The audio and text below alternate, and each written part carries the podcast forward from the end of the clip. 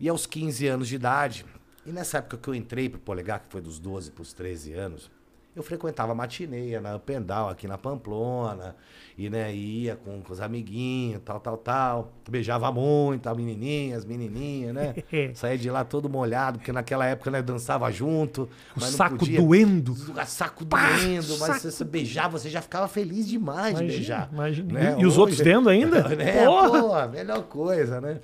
Então, é uma época muito bacana. E eu conheci a maconha, conheci o álcool, né? Através da galerinha da, da discoteca, da Pendal, tudo. E ali conheci e parei. Eu já tinha usado é, cola, já tinha usado benzina e outros inalantes, né? Mas aí, pá, entrou o grupo, o grupo começou, pumba, parei. Tá. Parei com tudo, tudo, tudo, tudo, tudo. E aos 15 anos, eu com uma menininha mais. Uma namoradinha mais velha. Né, Ela tinha 18 anos, eu tinha 15. Eu experimentei a cocaína e me tornei imediatamente um dependente químico. Usei ali com ela. Na primeira usado. vez? Na primeira vez, cara. Tanto que aos 15 anos mesmo, eu tive a minha primeira internação de mais de 30. Né? Durante foram 13 anos de droga dependência. Então Uhum. foi a primeira de mais de 30.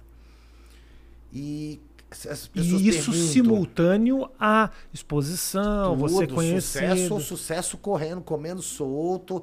E aí, como você falou, né? Eu, eu, naturalmente, eu, eu tinha uma liderança no grupo.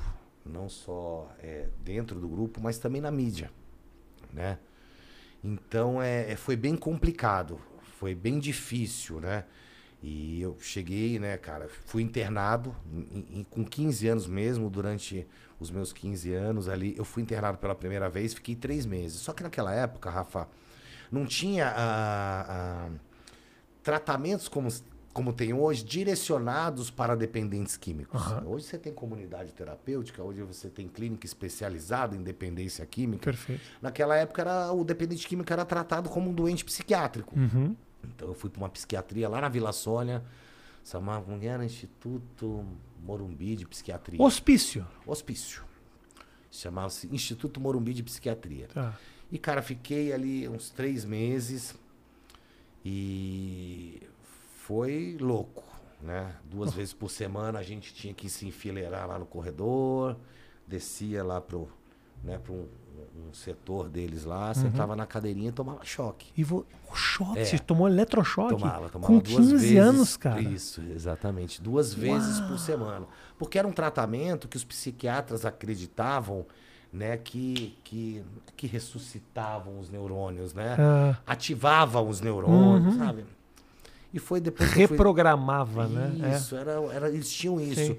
E o que que eu fui ver isso depois? Porque depois dessa fase, eu comecei a ter muito problema de memória. Né? Agora eu já não tenho tanto, mas eu tive bastante. E uma vez eu assistindo com a Aline, um, um- a Aline, minha esposa, um documentário sobre as experiências nazistas, Aham. que eram os eletrochoques que causavam a Perda da a memória. perda da uma perda parcial da memória.